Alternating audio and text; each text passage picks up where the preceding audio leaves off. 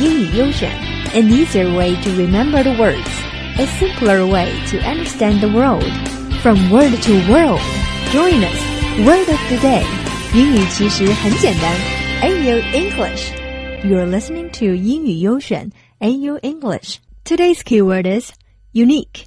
不是优衣库，也没有试衣间哦。Come back to the word unique.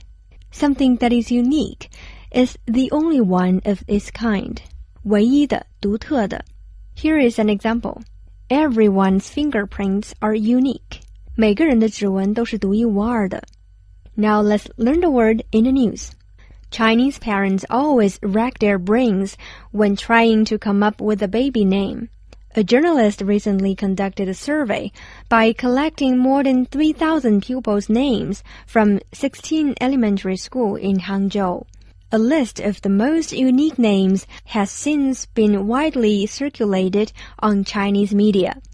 The most eye-catching one is 谢主隆恩, which means thanks for your great mercy, and is only used to express gratitude to emperors in ancient China. It is said the owner of the name has a sister called 谢祖圣恩, which means the same.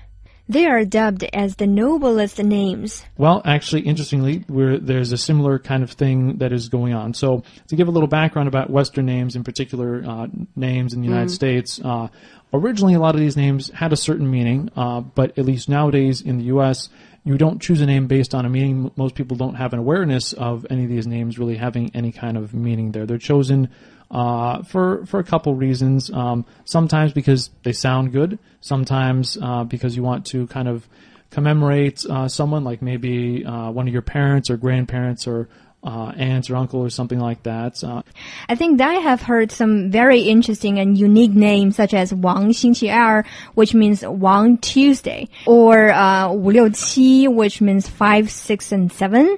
I think Brian I'm one of the, the um, victims of those, you know. Oh, uh, really? Yes, so-called unique names because -huh. my given name is Yun, which is com uh, composed of three parts. One means uh, literature, one means literature, Wu means military affairs, Bei means uh, money in Chinese. Altogether, it means debt with uh, both the pen and the sword. And in the meantime, wealthy. Well, it's, it's supposed to be a good name for me, but together with my surname, in, in Chinese, it sounds like uh, Yun, which means dizzy in English. I love you.